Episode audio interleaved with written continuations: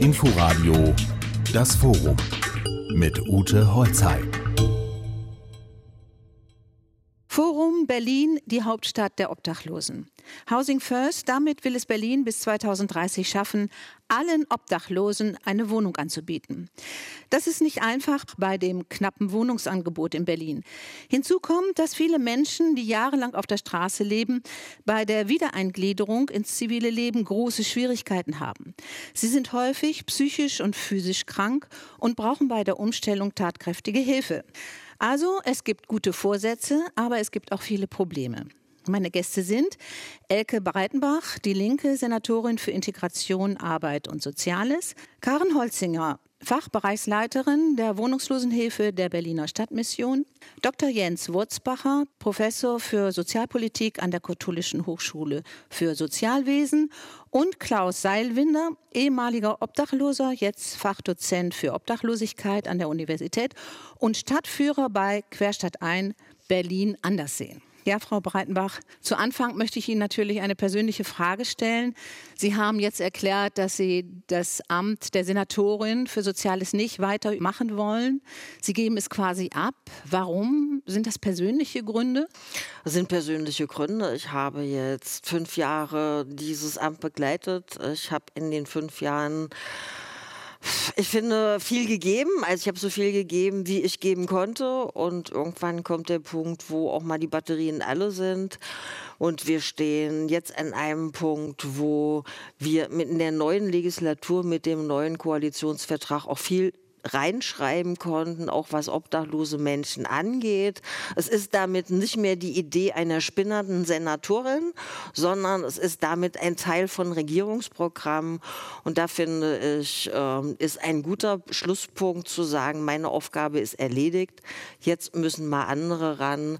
Ich habe auch einen sehr alten Vater, um den ich mich jetzt mehr kümmern muss. Und von daher ist es, glaube ich, jetzt auch richtig, hier mal einen Punkt zu machen und zu sagen, Jüngere sollen rangehen. Schmerzt das nicht irgendwie? Irgendwie, ich meine, Sie haben mit Herzblut ja sich um die Obdachlosen und Wohnungslosen in dieser Stadt gekümmert und haben ja auch eine Kehrtwende herbeigeführt. Und jetzt soll das Projekt umgesetzt werden. Äh, es ist ja noch nicht darüber abgestimmt worden. Das muss jetzt die neue Regierung in Berlin machen. Sind Sie da nicht ein bisschen traurig? Doch, da ist immer natürlich auch, das ist jetzt ein Punkt von Abschied nehmen und da ist natürlich auch ein weinendes Auge dabei.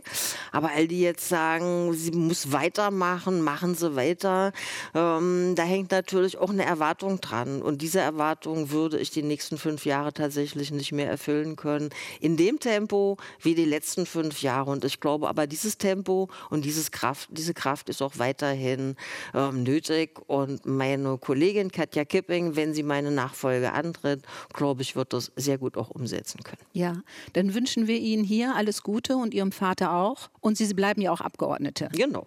Genau. Vielen Dank. Frau Breitenbach, Berlin ist die Hauptstadt der Obdachlosen, so habe ich diese Sendung jetzt genannt. Warum eigentlich?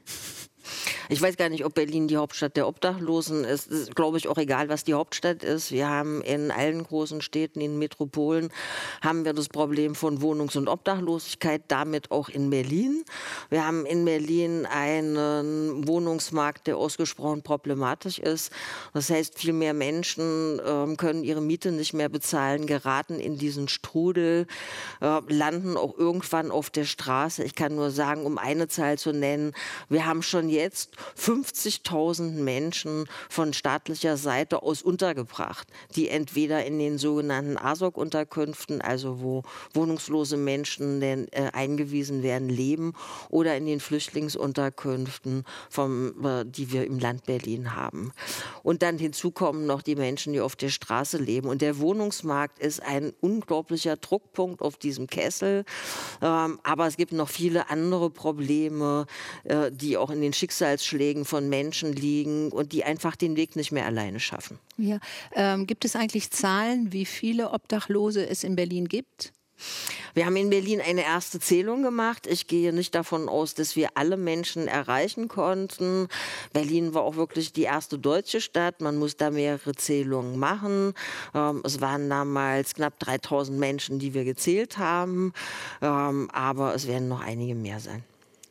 Herr Seilwinder, Sie waren auf der Straße in Berlin hier, haben da leben müssen. Wie ist das, wenn man so in Berlin auf der Straße leben muss? Also ich stelle mir das vor, da gehen Leute irgendwie vorbei und man braucht Hilfe und keiner hilft einem. Das ist ja eigentlich schrecklich, oder? Ja, keiner hilft einem. So kann man das ja auch nicht sagen. Von vielen Menschen wird man übersehen, wenn als Obdachloser auf der Straße. Es gibt Menschen, wenn sie noch obdachlos sind und dann auch noch aus dem sozialen System raus, das heißt, sie müssen auch noch irgendwie ums Geld kämpfen. Wie gesagt, ich habe sieben Jahre lang vom Flaschensammeln gelebt. Äh, da macht man dann Erfahrung, dass man mit dem Kopf auf den Mülleimer gestoßen wird oder äh, kriegt was über die Finger und so. Oder man wird verbal ziemlich dumm angemacht. Äh, man gewöhnt sich dran, aber. Wie kann man sich daran gewöhnen? Man schaltet ab. Ja, Wie lange so. waren Sie auf der Straße? Sieben Jahre. Sieben Jahre. Davon oh, waren sechseinhalb, wo ich keine Leistung bekommen habe vom, vom Staat. Und da musste ich ja irgendwie überleben.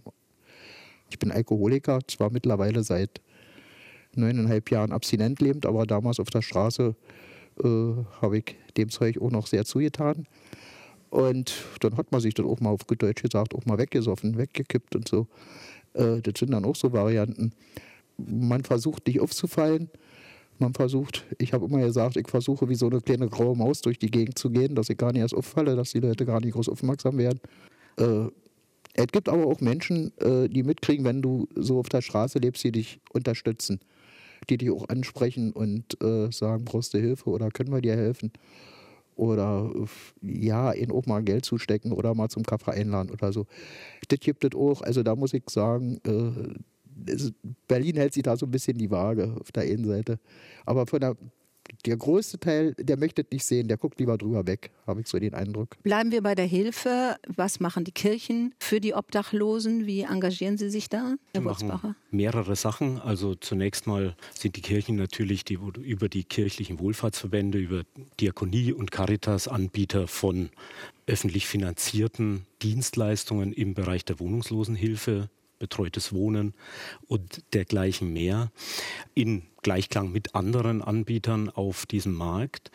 Aber ich glaube, die kirchlichen Wohlfahrtsverbände und die Kirchen selber tun auch noch mehr. Sie verfügen über ein relativ großes Reservoir an ehrenamtlichen Engagement, Gemeindemitglieder, die sich beispielsweise ehrenamtlich in der Kältehilfe engagieren. Sie akquirieren Spenden und finanzieren Projekte, Unterstützungsmöglichkeiten für Personen, die eben keine sozialhilferechtlichen Ansprüche haben, beispielsweise keinen Krankenversicherungsschutz, also Arztmobil der Caritas beispielsweise ist da zu nennen oder der Kältebus oder dergleichen mehr. Viele Sachen, die im niedrigschwelligen Bereich auch über Spenden finanziert werden. Und ein Punkt, den man auch noch nennen muss an der Stelle ist, dass die Kirchen natürlich und auch die äh, kirchlichen Wohlfahrtsverbände immer versucht haben, dieses Thema Armut und auch Obdachlosigkeit politisch am Leben zu halten und auch zu thematisieren. Frau Holzinger, apropos Kältehilfe, wenn es jetzt so bitter kalt wird, wie viel äh, Unterbringungsmöglichkeiten gibt es denn da in Berlin? Ich habe mich heute nochmal informiert. Wir haben aktuell knapp über 1000 Plätze. Die sind auch noch nicht voll belegt. Das hat verschiedene Gründe. Zum einen ist es so, dass manche von den Plätzen eher an der Peripherie liegen und deswegen nicht so gut erreichbar sind, was natürlich ein relatives K.O.-Kriterium ist. Gleichzeitig glaube ich, wir haben ein ziemlich virulentes Pandemiegeschehen, äh, gerade in Berlin, und dass äh, relativ viele Leute auch, solange es irgendwie geht, versuchen, diese Unterkünfte, die alle versuchen, irgendwie äh, die Hygienemaßnahmen einzuhalten, was aber unheimlich schwierig ist, zu meiden, um sich auch zu schützen ist meine Vermutung. Aber man kann in dem Bereich der Obdachlosenhilfe immer viel vermuten und man weiß wenig. Meine Schätzung ist, dass ungefähr 50 Prozent der Leute zu irgendeinem Zeitpunkt irgendeine Impfung sozusagen in Anspruch genommen haben, aber oft die zweite dann nicht mehr oder es war äh, Johnson Johnson und da geht die Wirkung jetzt auch schon wieder äh, verloren. Also ich glaube, einen aktiven Impfschutz ist auch nur eine Schätzung, haben vielleicht 10 Prozent der Menschen. Das ist natürlich noch wenig, da müsste man nochmal aufrufen, wo kann man hingehen, wenn man als Wohnungsloser oder Obdachloser sich impfen lassen will? Wo kann man sich impfen lassen? Also es gibt, glaube ich, relativ viele also Angebote, die sozusagen an bestimmten Orten stattfinden und die sind auch in der Szene bekannt. Frau Breitenbach weiß da mehr. Frau Breitenbach? Also wir haben die Obdachlosenarztpraxen, da kann man sich die ganze Zeit schon impfen lassen. Wir haben im letzten Jahr eine große Kampagne gemacht während der Kältehilfe mit Impfen. Johnson Johnson dachten wir damals, ist unsere Rettung, muss nur einmal geimpft werden. Tatsächlich ist der zweite Termin das Problem. Und jetzt gibt es immer wieder, und das findet man dann über die Kältehilfe, gibt es immer wieder Angebote, wo vor Kältehilfeeinrichtungen ähm, das Impfen angeboten wird. Bleiben wir gleich mal ähm, bei den Hilfen für die Obdachlosen und vielleicht auch bei dem äh, Koalitionsvertrag, der jetzt ja veröffentlicht worden ist. Kommen da die Obdachlosen und Wohnungslosen vor? Und wenn ja, wie, Frau Breitenbach? Sie kommen schon in der Präambel vor. Und in dieser Präambel steht, dass wir die Wohnungs- und Obdachlosigkeit abbauen wollen. Und dafür auch entsprechende Maßnahmen einleiten. Es kommt relativ viel vor in diesem ganzen Abschnitt mit Bauen, Wohnen, Stadtentwicklung.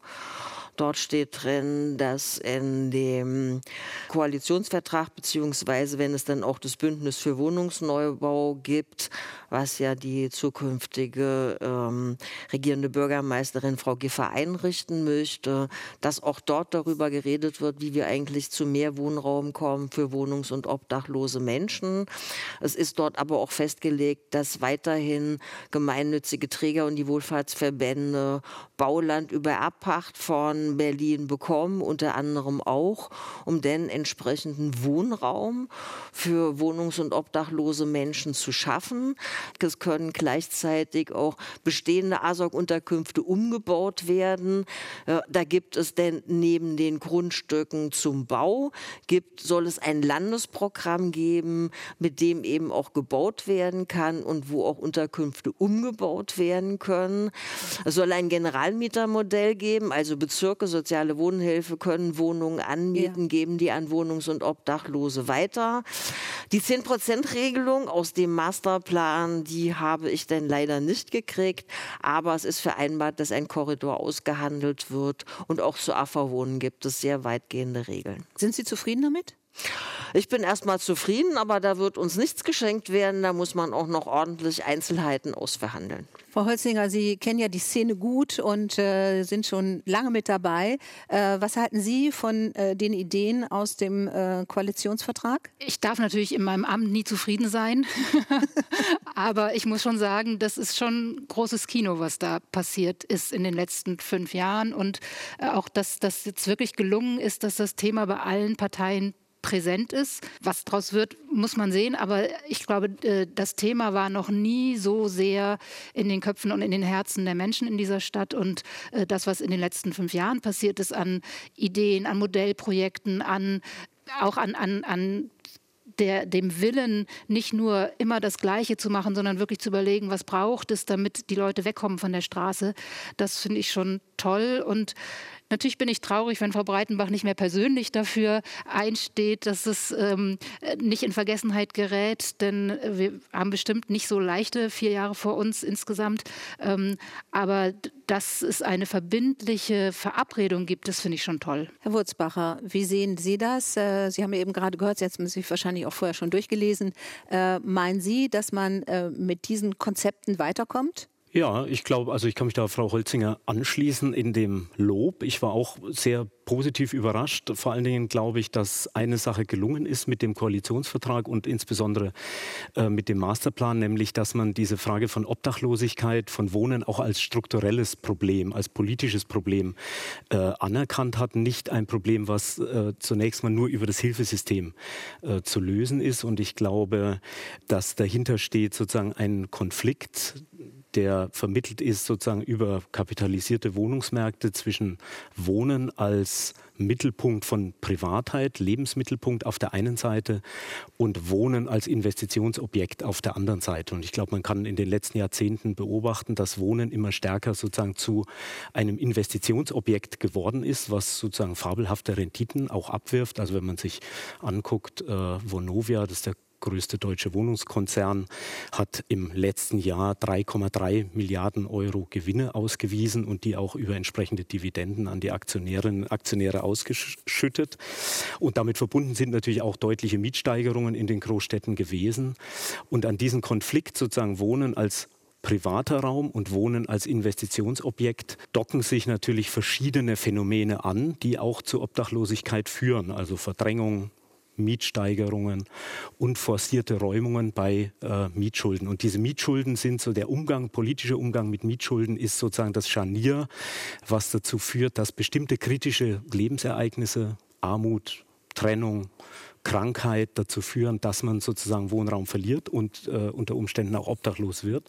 Und der große Verdienst, den ich sehe, ist, dass sozusagen der Koalitionsvertrag genau an diesem Punkt eben ansetzt und auch anerkennt, dass es eine Frage der Verfügbarkeit von Wohnraum ist. Ja, äh, vielleicht sollte man an dieser Stelle noch mal einen Tipp geben. Wer kurz vor der Räumung einer Wohnung steht, sollte auf keinen Fall die Augen schließen und denken, das geht vorbei. Es geht nicht vorbei, sondern äh, man sollte sich an die soziale Wohnungshilfe der Bezirke wenden. Die helfen dann und äh, dann kann man vielleicht auch noch was retten oder wahrscheinlich kann noch was gerettet werden. Äh, wenn man zu lange wartet, ist die Wohnung weg und dann steht man dann tatsächlich auf der Straße. Und das ist dann ja wirklich nicht angenehm. Housing First könnte also so ein Zauberwort für die Obdachlosen und Wohnungslosen werden. Ähm, Frau Breitenbach, was verbirgt sich hinter diesem Namen? Also Housing First, wir haben in Berlin auch zwei Projekte, heißt, wie der Name schon sagt, zuerst kriegen die Menschen eine Wohnung. Ähm, denn haben sie erstmal Zeit, können mal Tiefluft holen. Sie erhalten auch Beratung, Betreuung, Begleitung, wenn sie das möchten. Ähm, und dann äh, erleben wir, dass ganz viele Menschen dann auch für sich nochmal eine neue Lebensperspektive entwickeln und die entsprechenden Schritte gehen. So, wenn wir uns angucken, ähm, Finnland beispielsweise, äh, die haben da einfach bahnbrechende Erfolge. Und wenn wir uns in Berlin die Modellprojekte angucken, dann stellen wir fest, dass die Menschen, die über die beiden Modellprojekte Housing First Wohnungen gefunden haben, auch in diesen Wohnungen bleiben. Also die Projekte waren waren erfolgreich? Die Projekte waren auf jeden Fall erfolgreich und die Projekte, ach, jetzt kann ich wieder mit dem Koalitionsvertrag kommen. Die Projekte sind im Koalitionsvertrag auch insofern verankert, dass sie weiter finanziert werden äh, und auch ausgeweitet und werden. Und wie viel, wie viel Geld gibt es mehr? Sie das ja müssen wir in den Haushaltsberatungen tatsächlich klären. Aber ich mache mir da wirklich wenig Gedanken drum. Ähm, weil es gibt diesen Wunsch, diese Projekte weiterzuführen und sie auch auszuweiten auf vulnerable Gruppen. Ähm, bisher haben wir ja, wir haben einmal Housing First für Frauen und einmal gemischt geschlechtlich, aber wir haben jetzt nichts für Familien mit Kindern oder ähnliches. Das ist auch ein großes Problem, nicht? Familien mit Kindern. Auch das ist ein großes Problem. Ich kann immer nur sagen, ich habe mal eine Familie kennengelernt in einer Notunterkunft, die hat ihre Wohnung in Marzahn äh, verloren. Wegen Eigenbedarf wurden sie gekündigt.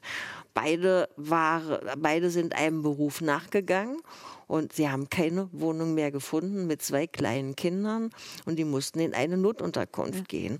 Und deshalb kann ich nur sagen, wir brauchen hier mehr Verbindlichkeit, mehr verbindliche Regelungen, dass Menschen wieder eine Chance haben auf dem Wohnungsmarkt. Mhm. Aber nun sagen Sie doch mal eine Zahl. Sie hatten doch ähm, äh, klare Pläne, wie viel Geld Sie dafür brauchen, dass dies Housing First klappt. 10 Prozent aller Wohnungen, die neu vermietet werden bei den landeseigenen Wohnungsbaugesellschaften, die möchten wir haben für wohnungslose Aber das hat jetzt nicht, Menschen. das hat jetzt nicht geklappt.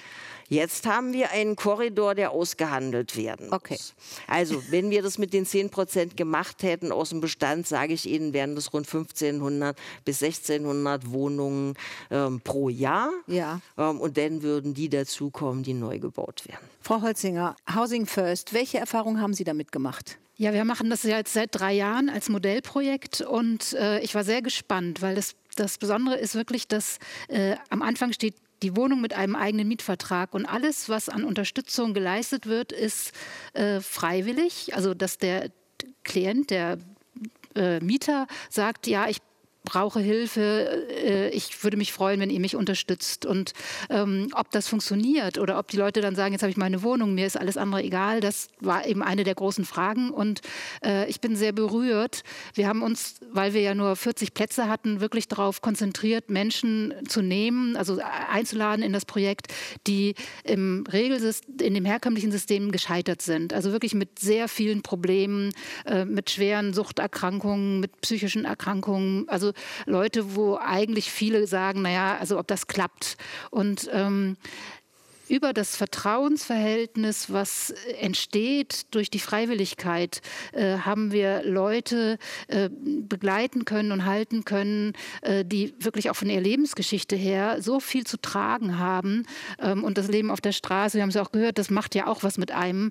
Ähm, und dass da äh, über die, die individuelle Hilfe zu fragen, was brauchst du jetzt? Was können wir für dich tun, damit du deine Wohnung halten kannst? Und es sind auch nicht nur Sozialarbeitende, sondern es sind auch, äh, wir haben einen, einen Mitarbeiter, der war selber zehn Jahre auf der Straße und der hat nochmal einen ganz anderen Zugang. Und diese sehr individuelle und nicht begrenzte, also auch zeitlich nicht begrenzte äh, Hilfe, ich glaube, damit können wir wirklich viele Menschen unterstützen, sodass sie eine Wohnung halten können, obwohl sie viele persönliche Probleme haben. Also ich bin begeistert und ich freue mich sehr, wenn das äh, mehr Raum bekommt, weil 40 Wohnungen sind ja nun wirklich nicht sehr viel. Bislang nicht, es müsste noch mehr werden, wenn man bis 2030 dann die Menschen von der Straße bekommen will. Herr Wurzbacher, eigentlich fragt man sich ja, oder Sie als Soziologe wahrscheinlich auch, das ist ja eine Kehrtwende eigentlich der Hilfe, nicht? Ähm, warum kommt die Politik eigentlich erst jetzt da drauf? Warum hat das hier in Deutschland so lange gedauert? Ja, das ist tatsächlich eine interessante Frage, weil es ist ja schon angesprochen worden, dieses Konzept Housing First ist im Grunde genommen tatsächlich ein Paradigmenwechsel, weil das jetzige Hilfesystem funktioniert, das hat verschiedene Schichten und funktioniert im Prinzip nach dem Prinzip Treatment First. Also zuerst kommt sozusagen die Behandlung und steigt ein über Notübernachtungsprojekte und wohnt sich dann sozusagen hoch, bis man letztlich bei einer finalen eigenen Wohnung landet im besten Fall. Und die Ausfallquoten sind relativ hoch und auch die Wohnverweildauern, wenn man dann eigenen Wohnraum hat, sind nicht so gut wie bei dem Housing First Ansatz, der mit dem eigenen Wohnraum beginnt. Das wusste man eigentlich schon relativ schnell in den 90er Jahren, auch bei Personen mit einer psychischen Erkrankung in den USA und in Kanada, dass es äh, die Wohnverweilquoten von 85 bis 90 Prozent äh, gibt. Und es ist in der Tat eine interessante Frage, warum es so lange gedauert hat, bis man tatsächlich dahin gekommen ist, auch in Deutschland mit Modellprojekten zu starten. Ein Grund, äh, den ich sehe, ist, dass es natürlich auch eine Abgabe von Macht innerhalb des Hilfesystems ist, weil jetzt äh, kann man natürlich an vielen Stellen über die Inanspruchnahme von Hilfe äh, sozusagen, das ist oft gebunden an die Unterbringung, kann man natürlich auch entsprechend Druck ausüben. Das ist im Bereich von Housing First nicht so, sondern die Annahme von Hilfen ist komplett freiwillig. Es hat im Übrigen nicht dazu geführt, was die Unterstellung auch in der Fachdebatte war, dass dann Leute in der Sucht versinken und äh, Alkohol trinken oder was weiß ich, das stimmt gar nicht. Empirisch hat sich das nicht so gezeigt. Was mich ja erschrocken hat, ist, dass Menschen, die auf der Straße leben, äh, selber eine Entziehungskur machen müssen. Ich finde, das ist doch fast unmöglich, oder? Vielleicht können wir da den Experten fragen. ja, genau. Ja, also äh, auf der Straße äh, ist unmöglich. Haben Sie das selber geschafft? Geht nicht. Sie waren doch auch Alkoholiker. Und äh, wie ja, sind Alko Sie denn eigentlich aus diesem System dann rausgekommen? äh, ich bin immer noch Alkoholiker, nur trockener Alkoholiker. Alkoholiker ist Stimmt, man sein Leben lang. Sie sind trockener Alkoholiker. Ja. Und wie haben Sie das geschafft? Durch Zufall. Der RBB war daran beteiligt. Oh, das ist schön. ja, der hat einen Film gebracht. Äh, es gibt die GWBO hier in, in, Berlin, großer sozialer Träger. Und die betreiben unter anderem ein Haus in Schöneweide, das Haus Schöneweide. Und äh, das ist ein nasses Haus. Und der AWB hat über dieses Haus mal eine Reportage gebracht und die Reportage fing mit diesen Worten an, das Haus Schöneweide ist ein Haus zur Unterbringung nicht abstinenzfähiger alkoholkranker Männer. Und wo ich diese Reportage gesehen habe, war ich in einem Obdachlosenheim in einer, von der Stadtmission hier in der Lehrter Straße. Ich bin sofort zu der Sozialarbeiterin da gegangen. Ich sage, Mädel, äh, kennst du GWBO? Äh, ja, schon mal was gehört? Dann google mal Haus Schöneweide. Und meinst du, wieso? Na, ich sage, die haben da so einen tollen Bericht gebracht, da, da passe ich genau rein. Und nicht abstinenzfähig heißt, äh, man will ja eigentlich weitersaufen. Und äh, ich dachte, da bin ich genau in dem richtigen Umfeld.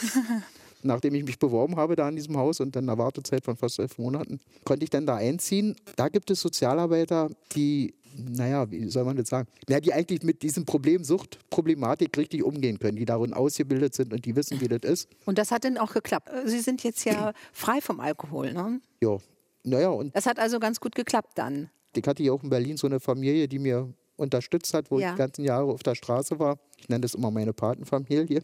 Und die haben mir dann, wenn ich wieder anfange zu trinken, äh, haben mir mit Entzug der Freundschaft und der Unterstützung gedroht gehabt. Und dann habe ich zur gleichen Zeit aber auch eine sehr tolle Selbsthilfeverein gefunden, anderes Leben. ganz toller Selbsthilfeverein mit vielen Gruppen.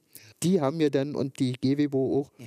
die haben mir, ja, die haben mir richtig auf den Weg geholfen, dann dazu wegzukommen. Und dann haben die auch festgestellt, dass ich da eigentlich im falschen Haus bin, habe eine Trägerwohnung über die GWBO bekommen und ja, so hat es dann geklappt. Und heute haben Sie eine eigene Wohnung. Ja. Und das ist das Stichwort, Frau Breitenbach.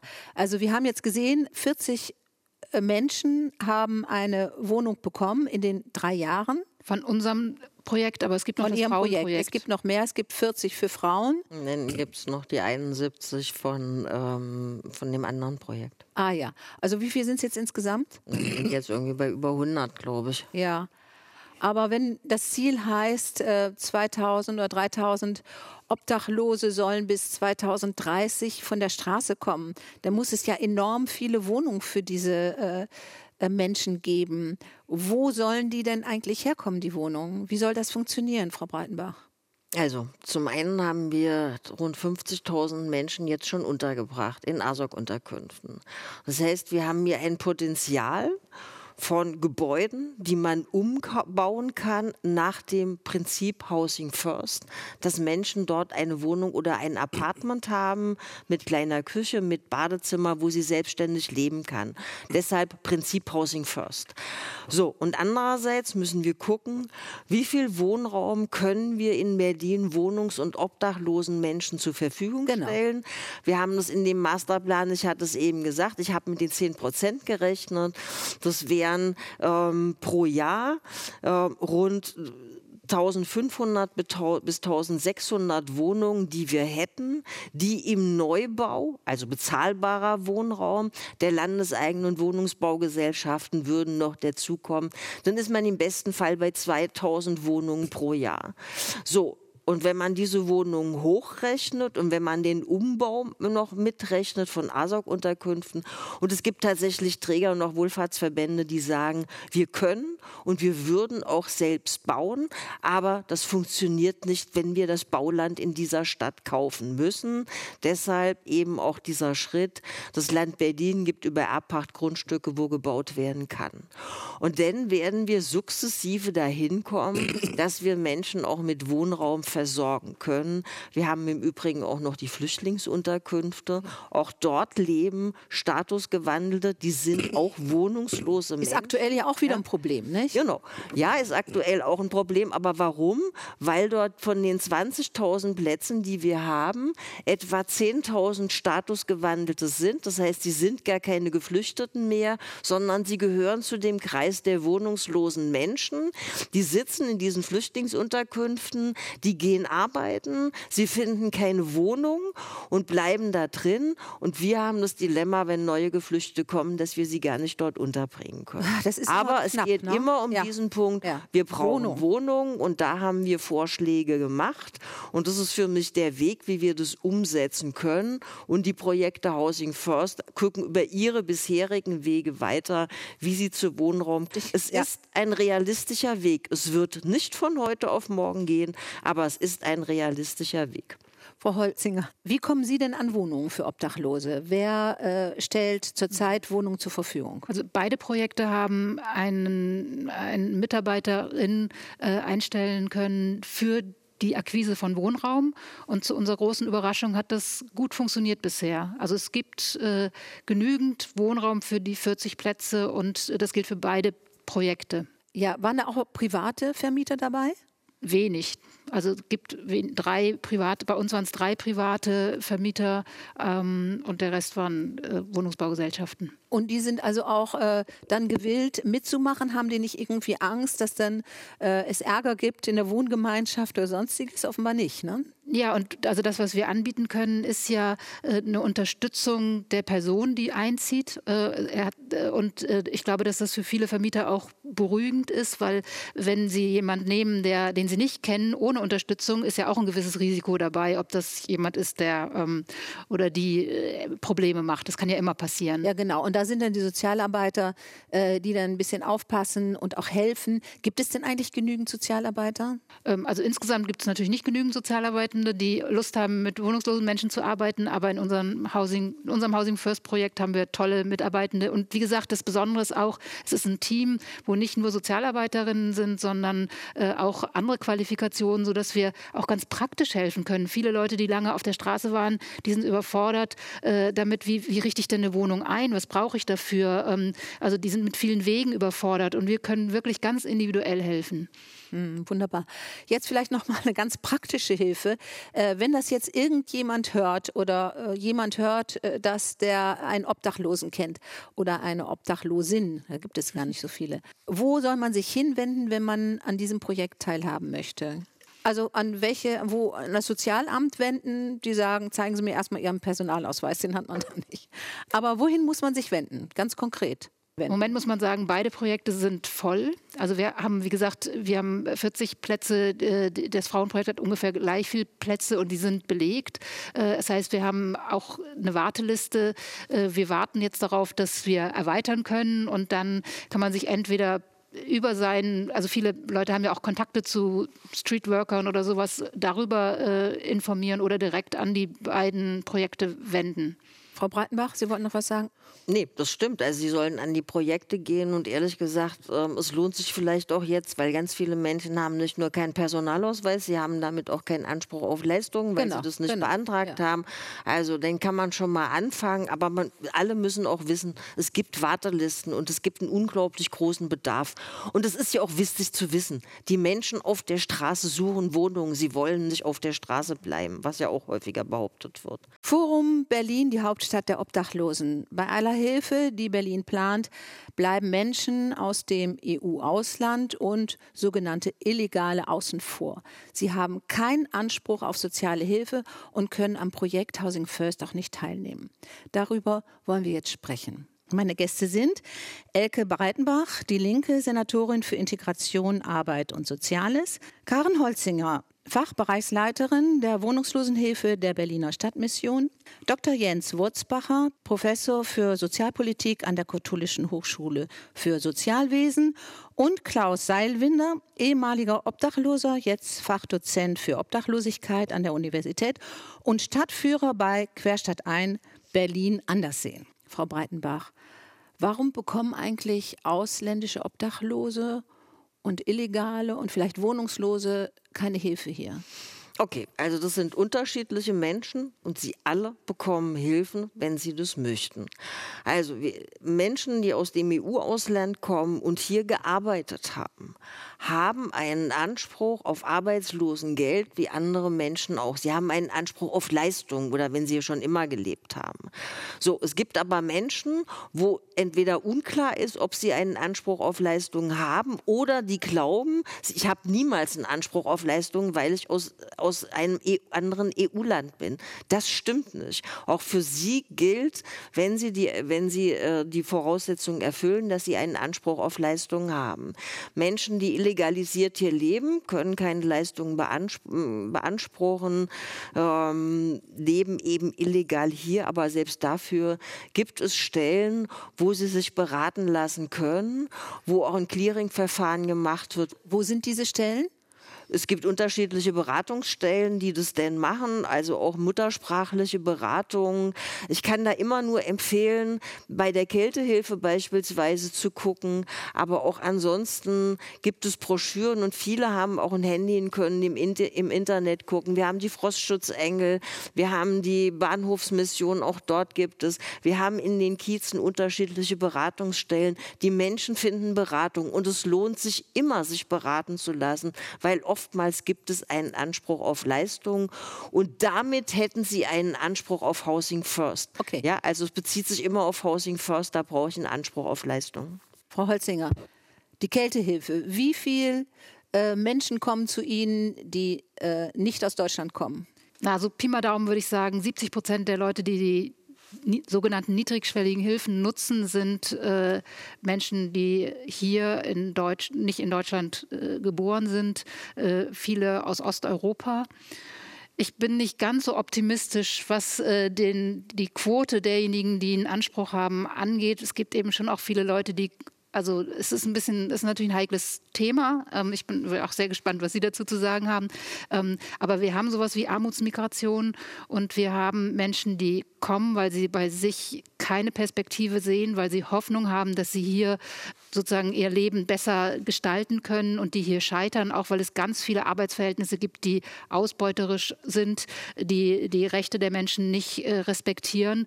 Und äh, es gibt Leute, die unter die Räder geraten und die hier sozusagen verelenden und äh, das ist ein Riesenproblem, was wir nicht alleine lösen können. Also die landen in der Kältehilfe, äh, die Mitarbeitenden sind überfordert, äh, aber werden eben oft auch allein gelassen, weil es eben niemand gibt, der wirklich Ideen hat, wie man diesen Menschen helfen kann und eigentlich müsste man Perspektiven finden, die in den Heimatländern äh, für, für diese Menschen da sind, weil sie hier einfach keine Chancen haben, aber zu Hause eben auch nicht. Ja, es gab ja mal so ein Projekt äh, Polen, da hat ja die Politik versucht, äh, mit den Zuständigen in Polen zu sprechen, aber da hat sich dann eigentlich auch nicht viel getan. Ähm, Herr Wurzbacher, äh, was sind das für Leute, die da auf der Straße sind und zum Beispiel betrogen wurden? Ja, das gar nicht so leicht zu beantworten. Es gibt dazu nicht so viel Forschung. Was man, glaube ich, sagen kann, ist es, dass es eine ziemlich heterogene Gruppe ist äh, von Menschen, die aus ganz unterschiedlichen Ländern kommen, auch mit ganz unterschiedlichen Hintergründen, ganz persönlichen, unterschiedlichen Migrationsgeschichten, vom Akademiker bis hin zu Personen, die eben auch im Heimatland schon äh, in Armut gelebt haben oder auch äh, obdachlos waren. Ich glaube, es gibt so drei hauptsächliche Hintergründe, die man sagen kann. Tatsächlich Personen, die aus Armutsgründen hier einwandern. Die, ich glaube, die überwiegende Mehrzahl sind Personen, die hier einwandern, um Arbeit zu finden oder Personen, die auch hier schon in Arbeit waren und von daher möglicherweise auch Ansprüche äh, nach den Sozialversicherungen haben. Das sind aber die wenigsten. Ich glaube, die, die überwiegende Mehrzahl reist ein, um hier äh, im Arbeitsmarkt Fuß zu fassen, aufgrund von fehlenden Perspektiven im äh, Heimatland. Ich habe das mal nachgelesen. Tatsächlich ähm, die stärkste Gruppe, die auch in, in Deutschland leben, sind äh, Personen aus Rumänien. Ungefähr 800.000 Menschen aus Rumänien leben äh, in Deutschland aufgrund von auch, und das ist ein starker Hintergrund, eben fehlenden Perspektiven äh, im, im Heimatland und äh, Korruption und dergleichen mehr. Und in dieser Situation werden Menschen oft angeworben und dann hier auch Opfer von ausbeuterischen Praktiken auf äh, dem Arbeitsmarkt, insbesondere im Hotelgewerbe, im Baugewerbe, wo man dann sagt, du arbeitest mal ein paar Wochen auf Probe und dann äh, wird man wieder rausgeworfen, bekommt nichts bezahlt und landet dann irgendwann auch im niedrigschwelligen Hilfesystem. Und das sind Personen, die tatsächlich keine sozialhilferechtlichen Ansprüche haben. Die deutsche Gesetzgebung äh, hat auch, Sie hatten das Stichwort schon genannt, Armutsmigration ja darauf äh, reagiert reagiert, nachdem der EuGH äh, eigentlich anders entschieden hatte, die Sozialgerichte auch anders entschieden haben, hat äh, die deutsche Gesetzgebung da jetzt einen Riegel vorgeschoben und gesagt, es gibt sozusagen keine äh, sozialhilferechtlichen Ansprüche äh, bis zu einer Dauer von fünf Jahren, um eben diese, diese befürchtete Sogwirkung sozusagen zu äh, verhindern. Das, rechtlich ist das noch nicht abschließend geklärt, sondern das liegt beim Bundesverfassungsgericht. Da muss man mal abwarten, äh, was da rauskommt. Tatsächlich ist das ein Problem von fehlenden Perspektiven Perspektiven hier. Man müsste entweder, wie Sie gesagt haben, stärker in den Heimatländern intervenieren, aber es, das ist, glaube ich, unrealistisch. Im Grunde genommen müsste man beherzter von Anfang an eine verstärkte Integrationspolitik äh, betreiben mit Sprachkursen und zu versuchen, diese Menschen auch in ja. den Arbeitsmarkt hier zu integrieren. Ist da nicht eigentlich auch die EU gefragt? Die EU ist, hat sich ja sozusagen in gewisser Weise da positioniert über die Arbeitnehmerfreizügigkeit, aber es bleibt eben so, dass die Integrationspolitik und auch die Sozialpolitik Aufgabe sozusagen der einzelnen Mitgliedstaaten ist. Dann gucken wir uns mal Initiativen an, die vielleicht diesen Menschen auch helfen können. Ähm, da gibt es zum Beispiel das Projekt FUN. Frau Holzinger, was ist das? FUN Sun ist das, Sun. ja? Ah. Ja. Schutz und Neustart. Ähm, genau, das äh, danke für das Stichwort, weil das ist ein, äh, finde ich, ganz spannendes Projekt. Äh, auch wieder auch auf Frau Breitenbach zurückging im letzten Winter sozusagen eine Experimentphase, wo wir mal herausgefunden haben, was passiert eigentlich mit den Menschen, wenn man sie nicht in Kältehilfeeinrichtungen unterbringt, wo sie jeden Morgen raus müssen und abends wieder rein. Das ist klassische Kältehilfe, sondern wo sie sogenannt 24-7 äh, bleiben können und sozusagen eine, eine Basisstation haben, die sicher ist, wo sie sich nicht jeden Tag äh, fragen müssen, wo dusche ich, wo kriege ich mein Essen, wo wasche ich meine Wäsche, sondern wo sie eine gewisse Sicherheit haben. Kann das eigentlich auch jeder in Anspruch nehmen? Das kann jeder in Anspruch nehmen. Und aus, diesem, aus dieser guten Erfahrung aus dem letzten Winter ist jetzt äh, ein EU-Projekt äh, geworden, was, äh, glaube ich, an drei, äh, sozusagen drei Standorten in Berlin stattfinden soll, an zwei schon stattfindet. Also die Berliner Stadtmission hat eines davon. Äh, und das richtet sich tatsächlich vor allem auch an Menschen, die jetzt erstmal keine geklärten Rechtsansprüche hier haben, gibt denen für eine mittlere Perspektive einen, einen Ort, wo sie sein können, sicher sind und äh, versucht genau das zu machen, ähm, dass sie ähm, unterstützt werden, Sprachkurs, äh, dass sie merken, sie sind, äh, sie, sie können gestalten, sie können ihr Leben in, in, in, den Griff kriegen. Und wir versuchen damit eben, auch das ist ein Modellprojekt äh, und ich bin gespannt, äh, aber wir versuchen sozusagen auf der Ebene von Angeboten, Leute in, zu integrieren, ihnen eine Chance zu geben, dass sie gar nicht erst so sehr verelenden, äh, sondern dass sie sozusagen den Absprung schaffen und hier auch eine Perspektive bekommen. Gibt es bei diesem Projekt ZAN denn noch freie Plätze? Also es gibt insgesamt 80 Plätze und wir sind jetzt in der Aufbauphase. Ähm, aber ich vermute mal, wenn es jetzt noch freie Plätze gibt, dann vielleicht schon, wenn die Sendung ausgestrahlt wird, vielleicht schon keine mehr. ja, so ist das nachgefragt. Ja, was gibt es noch für Möglichkeiten? Äh, es wird ja auch viel über Tiny Houses gesprochen oder Containerhäuser, äh, die man dann schnell bauen kann. Aber das klappt dann auch irgendwie äh, aus irgendwelchen Gründen dann auch nie so richtig, oder? Frau Breitenbach? Naja, das Bauen klappt relativ gut. Und dann kommt der Punkt, Sie wollen ein Tiny House irgendwo abstellen. Und dann wird es irgendwie kompliziert, weil Sie können nicht ein Tiny House irgendwo an den Straßenrand abstellen, sondern Sie brauchen da Genehmigungen und was man denn hier alles immer so braucht. Aber ähm, bei allen Hilfen, und ich glaube, wir, also ich will noch mal einen Punkt sagen, ja. der heute nicht gesagt wurde ja. und der zentral wichtig ist. Jeder Mensch, der auf der Straße lebt, und nicht auf der Straße leben möchte, muss untergebracht werden. Da ist die Gesetzeslage ist deutlich. Dann wird geguckt, hat dieser Mensch einen Anspruch, ja oder nein, und dann kommen wir an die Grenze. Und dann ist mit der Unterbringung auch Ende. Aber zu sagen, die Menschen müssen erstmal auf der Straße bleiben, und das wissen eben ganz viele auch nicht. Also wir haben ja die ASOC-Unterbringung und, und, und. Und trotzdem, glaube ich, wird es immer einen Teil von Menschen geben, die wir aus unterschiedlichen Gründen nicht äh, erreichen. Und deshalb haben wir gesagt, wir möchten gerne die Safe Places haben, also sichere Plätze, wo die Menschen äh, erstmal hingehen können, wo sie in ihren Zelten oder auch in Tiny Houses denn leben können, wo es eine entsprechende Infrastruktur gibt, ähm, sowohl was Beratung angeht, aber natürlich auch Duschen, Küchen und ähnliches. Aber auch dort Beratung und den Versuch, mit ihnen gemeinsam eine Perspektive zu gehen. Wie und das scheitert. Safe Plätze gibt es denn schon? ein und es scheitert daran, dass die Bezirke alle sagen, ja, finden wir eigentlich ganz gut, aber nicht bei mir im Bezirk. Ah, ja. Ah, ja. Ähm, Herr Wurzbacher, Sie wollten das ist das Problem. Ja. Herr Wurzbacher. Ich wollte das einerseits unterstützen und andererseits äh, aber nochmal darauf hinweisen, gerade für die Personengruppe, über die wir gesprochen haben, also EU-Bürgerinnen und Bürger, dass denen häufig diese Ansprüche auf ordnungsrechtliche Unterbringung auch tatsächlich vorenthalten werden. Es gibt mehrere Studien, die das belegen, wo tatsächlich äh, die Aussagen der Verwaltungen immer so ist, dass sie gezielt diese Personen eben nicht unterbringen, obwohl ihnen das äh, nach verwaltungsrechtlicher oder nach dem ASOG auch zustehen würde würde. Das muss man tatsächlich auch sagen. Also es gibt Rechtsansprüche, auf die die Verwaltungen schlichtweg nicht eingehen. Da würde ich aber sagen, da haben wir ja. sofort, da haben wir eine klare rechtliche, also eine rechtliche Klarstellung an alle Bezirke gemacht. Niemand kann mehr sagen, ich weiß es heute nicht mehr. Sollten Menschen äh, nicht untergebracht werden, kann man sich gerne bei mir melden, zumindest noch bis 21.12. Naja, danach doch vielleicht auch noch. Da danach, ja noch danach auch noch, aber dann bin ich jetzt nicht mehr in der Verwaltung und nicht mehr Senatorin. Ja, aber man aber kann Menschen immer helfen. Wir haben sicher Dafür noch gute Kontakte. Senatorin sein. Herr Seilwinder, ja. Sie haben das ja, Sie haben das ja versucht, nicht? Sie wollten ja äh, weg von der Straße und sind dann zum Sozialamt gegangen. Und ja, hat, was äh, hat denn die Frau da Ihnen erzählt? Ja, ich habe mir dann immer gezogen, gewartet und äh, als ich dran war, hat die nette so, äh, Sachbearbeiterin zu mir gesagt, naja, wer sind Sie denn, was wollen Sie denn? Habe ich gesagt, bin der Salvener, ich lebe hier schon vier Jahre auf der Straße, ich habe die Schnauze voll, könnt ihr was für mich tun.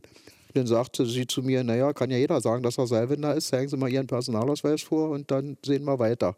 Und ich hatte zu dem Zeit keine Papiere mehr und habe sie ganz groß angeguckt. Ich sage, Personalausweis, was ist denn das? Wie sieht denn das Ding aus? Wozu braucht man das? Und dann sagte sie zu mir, genau dafür. Ich sage, habe ich nicht. Na, dann besorgen Sie sich mal einen und wenn Sie ihn haben, kommen Sie wieder her. War für mich in meiner damaligen Situation die absolut falsche Antwort. Ich bin da rausgegangen, habe gesagt, na gut, wenn ihr das Sozialamt nicht hilft, dann hilft ihr ja keiner. Also okay, mach weiter so, was soll's. Darauf ein Duscher, damals noch aktiver Alkoholiker, nach dem Prinzip, darauf einen Schnaps hintergekübelt und dann machst du deine Sache eben weiter so. Ich hätte mir auch nicht gesagt, wo ich einen Personalausweis herkriege und so. Und das habe ich dann erst wirklich äh, erfahren, wo ich dann unter, wo ich gesagt habe, jetzt geht es nicht mehr auf der Straße, das war dann vier Jahre später sozusagen, wo ich mir dann Hilfe gesucht habe, wo ich, wie gesagt, mein äh, Freund Klaus und meine Patenfamilie die mir dann den Weg gezeigt haben über die äh, Lewetzko-Straße der Stadtmission und äh, diese ganzen Schritte, die man geben, um überhaupt erstmal um einen Personalausweis zu kommen, was schon absolut kompliziert ist. Und, äh, und dann diese ganzen Schritte in die Ämter und wie alles weitergeht, Leistung beantragen und so. Das war ein Marathon durch die, durch die Ämter. Äh, ja, das war eine Odyssee. Ja, ich würde ganz gerne von Ihnen wissen, äh, wir haben ja vorher miteinander telefoniert, nicht? Und Sie haben mir so viel erzählt, habe ich gesagt, da kann ich eine Stunde mit Ihnen reden, das ist so interessant. An wen müssen sich die Obdachlosen wenden, wenn sie wirklich Hilfe bekommen wollen? Äh, also ich muss ganz ehrlich sagen, äh, die Obdachlosen kennen alle die Bahnhofsmission. Da mal trauen, wirklich nachzufragen. Da kriegen sie auch eine Antwort. Da werden sie nicht gleich geholfen, aber die kriegen auf jeden Fall eine Antwort, an wem sie weiter gehen müssen. Dann, so wie gesagt, die Lewetzko-Straße, das ist für Menschen, die wirklich auf der Straße keine Papiere mehr haben und so, ist ein Anlaufpunkt. Äh, diese Arztpraxen, da, wenn man hingeht als Obdachloser, auch mal nicht nur zu fragen, ich habe ein Wehwehchen, sondern auch mal fragen, ob das bei Jenny Della Torres oder bei der GW, wo am Holzmarkt da oder so, oder bei der äh, Diakonie, bei den Arztpraxen, fragt ruhig mal danach. Ich meine, die werden euch, aber die wissen immer jemand, der euch dann in dem Augenblick weiterhelfen mhm. kann. Und Streetworker? Ja, freilich, wenn man sie kennt. Gangway, Karuna, wenn man mit denen in Verbindung ist, fragen. Es hilft nicht. Die können, die können dir das nicht an Gesichter ansehen, die Sozialarbeiter. Die machen eine ganz tolle Arbeit. Aber die sehen ja auch wirklich nicht oder können nicht sehen, was, was den eigentlich bedrückt. Und, und, äh, Aber die helfen weiter auch. Auf jeden Fall helfen die weiter. Die machen, also ich finde, die machen eine ganz tolle Arbeit und äh, die werden auch oft genug enttäuscht und so, und dass sie dann immer wieder weiterziehen. Ich habe ganz große Hochachtung vor den Sozial, gerade auch vor den Straßensozialarbeitern. Das ist eine ganz tolle Leistung, was die machen. Ja, und vielen Dank. Ähm, also, und zu dem anderen ja, Thema, was ja. ich noch sagen wollte, ganz kurz mit dem ausländischen Obdachlosen. Ja. Äh, denkt dran, äh, es ist jetzt Winter und Winter bringt Frost und Frost beißt. Und das ist egal, welche Sprache aus dem Mund kommt. Der beißt jeden. Und daran sollte man denken. Auf jeden egal, Fall. Egal Auf jeden woher Fall sollte kommt. man daran denken. Ich bedanke mich bei Ihnen, dass Sie hier waren. Und ich hoffe, dass äh, viele Obdachlose äh, durch die neuen äh, Vorhaben hier in Berlin äh, eine Wohnung bekommen und ein neues Leben anfangen können. Vielen Dank, dass Sie da waren. Vielen Dank an die Hörer und tschüss. Inforadio Podcast.